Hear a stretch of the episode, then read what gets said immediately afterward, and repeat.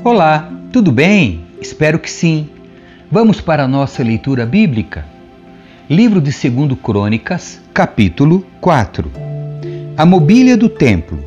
Salomão também fez um altar de bronze com nove metros de comprimento, nove metros de largura e quatro metros e meio de altura.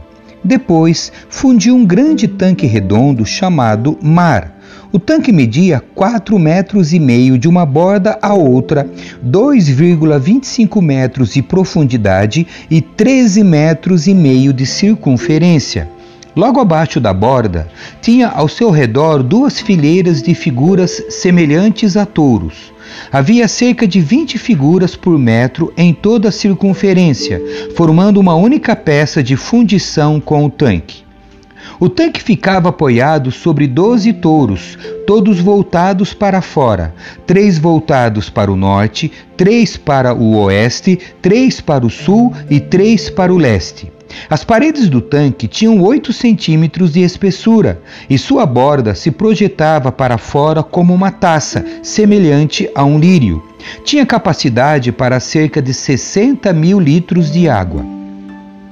Fez também dez pias menores para lavar os utensílios para os holocaustos. Colocou cinco do lado sul e cinco do lado norte. Os sacerdotes, porém, se lavavam no tanque chamado Mar.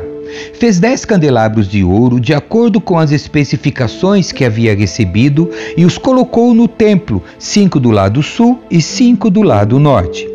Fez dez mesas e as colocou no templo, cinco do lado sul e cinco do lado norte.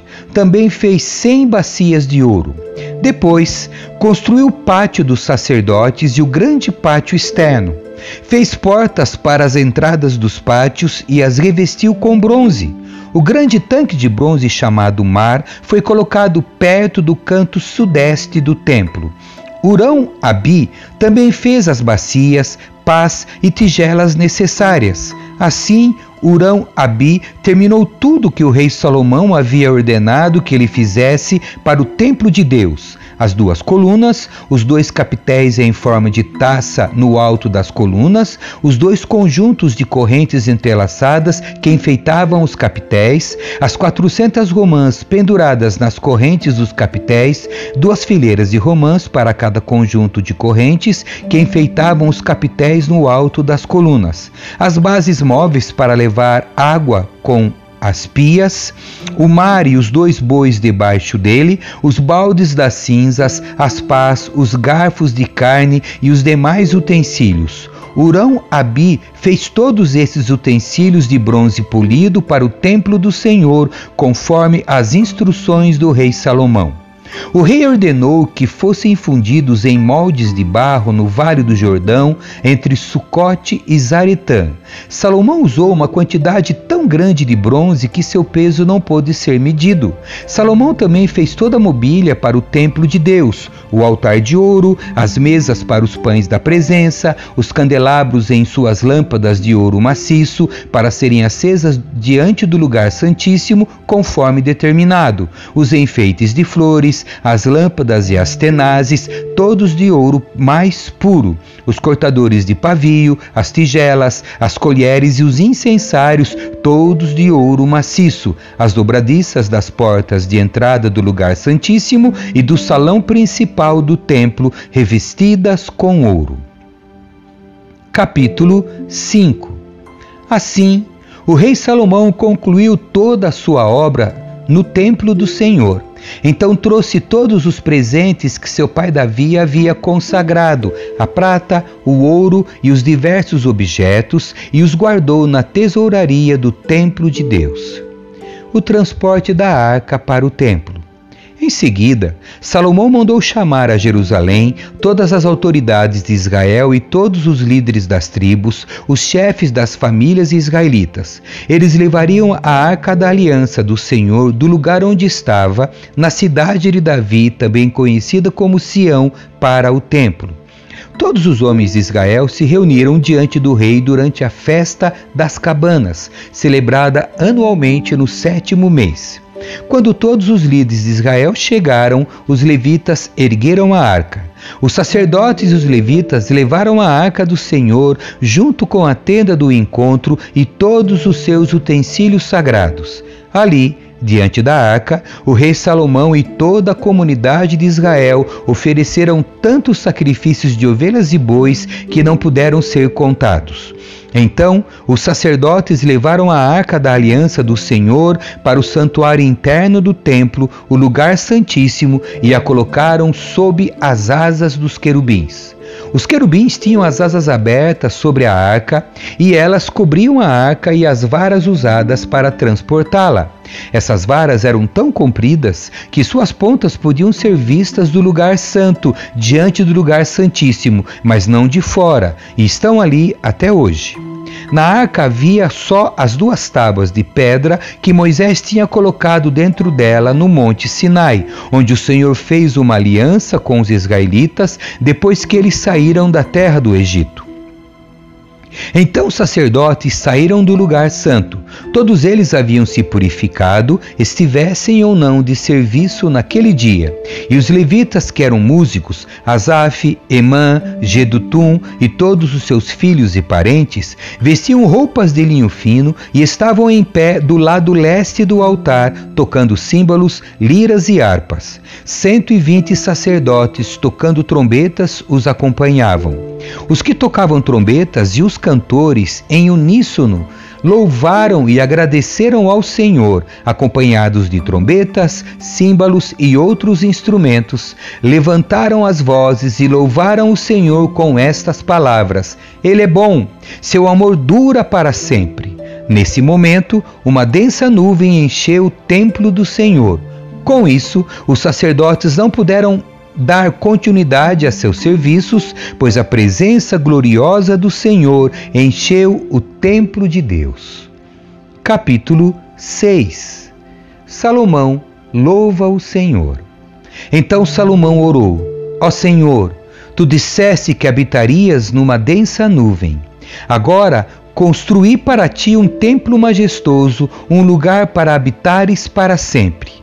Então o rei se voltou para toda a comunidade de Israel que estava em pé diante dele e abençoou o povo. Em seguida orou: Louvado seja o Senhor, o Deus de Israel, que cumpriu o que prometeu a meu pai Davi, pois lhe disse: Desde o dia em que tirei meu povo da terra do Egito, não escolhi nenhuma cidade das tribos de Israel como lugar onde deveria ser construído um templo em honra ao meu nome. Também não escolhi escolhi um líder para meu povo Israel. Agora, porém, escolhi Jerusalém como lugar para que meu nome seja honrado, e escolhi Davi para reinar sobre Israel, meu povo. Salomão disse: Meu pai Davi queria construir este templo em honra ao nome do Senhor, o Deus de Israel. Mas o Senhor lhe disse: Sua intenção de construir um templo em honra ao meu nome é boa, mas essa tarefa não caberá a você. Um de seus filhos construirá o templo em honra ao meu nome. O Senhor cumpriu sua promessa, pois eu sou o sucessor do meu pai Davi, e agora ocupo o trono de Israel, como o Senhor havia prometido. Construí este templo em honra ao nome do Senhor, o Deus de Israel, e coloquei nele a arca que contém a aliança que o Senhor fez com os israelitas. Oração de dedicação do templo. Então Salomão se pôs diante do altar do Senhor, na presença de toda a comunidade de Israel, e levantou as mãos para orar. Ele havia feito uma plataforma de bronze com 2,25 metros de comprimento, 2,25 metros de largura e 1,35 metros de altura, e a havia colocado no centro do pátio externo do templo. Ficou em pé na plataforma e depois ajoelhou-se diante de toda a comunidade de Israel. Levantou as mãos para o céu e orou: Ó Senhor, o Deus de Israel, não há Deus como tu em cima nos céus, nem embaixo na terra. Tu guardas a tua aliança e mostras amor leal àqueles que andam diante de ti de todo o coração. Cumprisse tua promessa teu servo Davi, meu pai. Fizeste essa promessa com a tua própria boca e hoje a cumpriste com as tuas próprias mãos.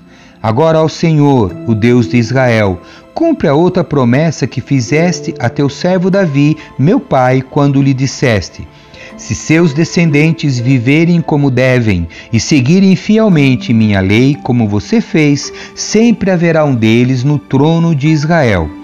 Agora, ó Senhor, o Deus de Israel, cumpre a promessa que fizeste a teu servo Davi. Contudo, será possível que Deus habite na terra com os seres humanos? Nem mesmo os mais altos céus podem contê-lo, muito menos este templo que construí.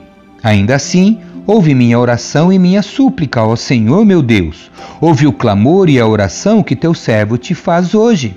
Guarde noite e dia este templo, o lugar no qual disseste que colocarias teu nome. Ouve sempre as orações que teu servo fizer voltado para este lugar.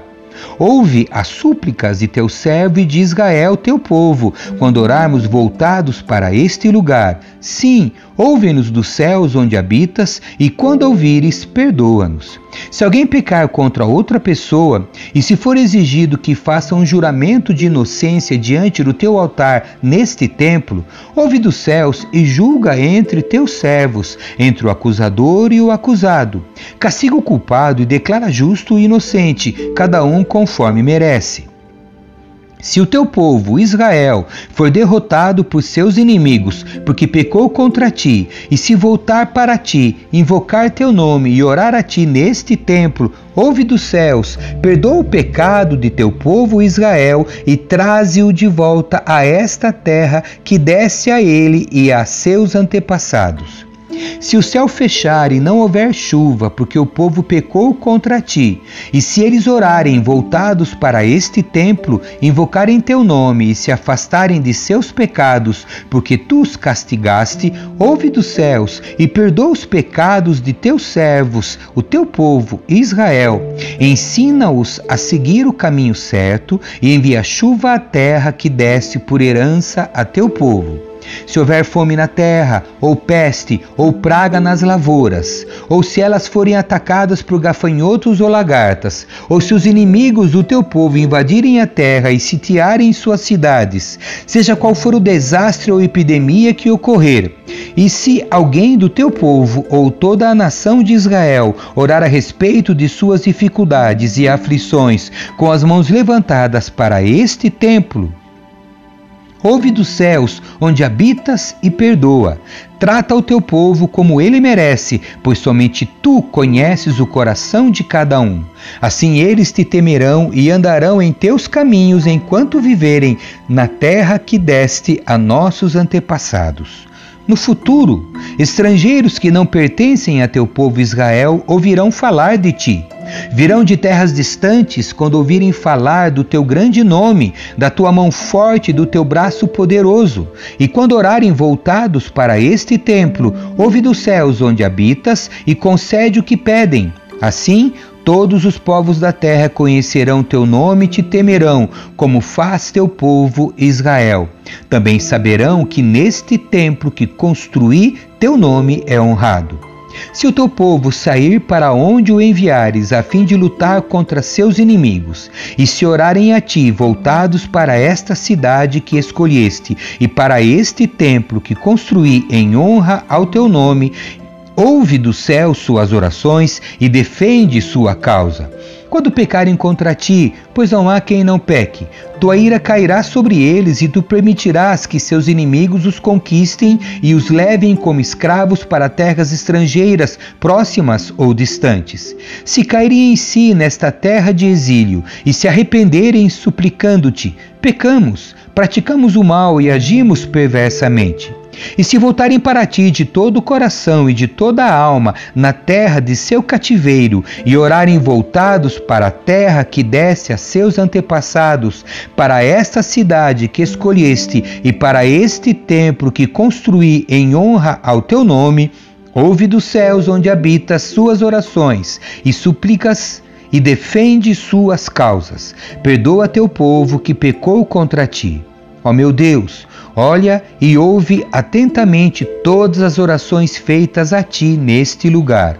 E agora, levanta-te, ó Senhor Deus, e entra neste teu lugar de descanso, junto à arca, o símbolo do teu poder Estejam teus sacerdotes, ó Senhor Deus, vestidos de salvação. Alegrem-se teus servos leais em tua bondade. Ó Senhor Deus, não rejeites o rei que ungiste. Lembra-te do teu amor leal por teu servo Davi.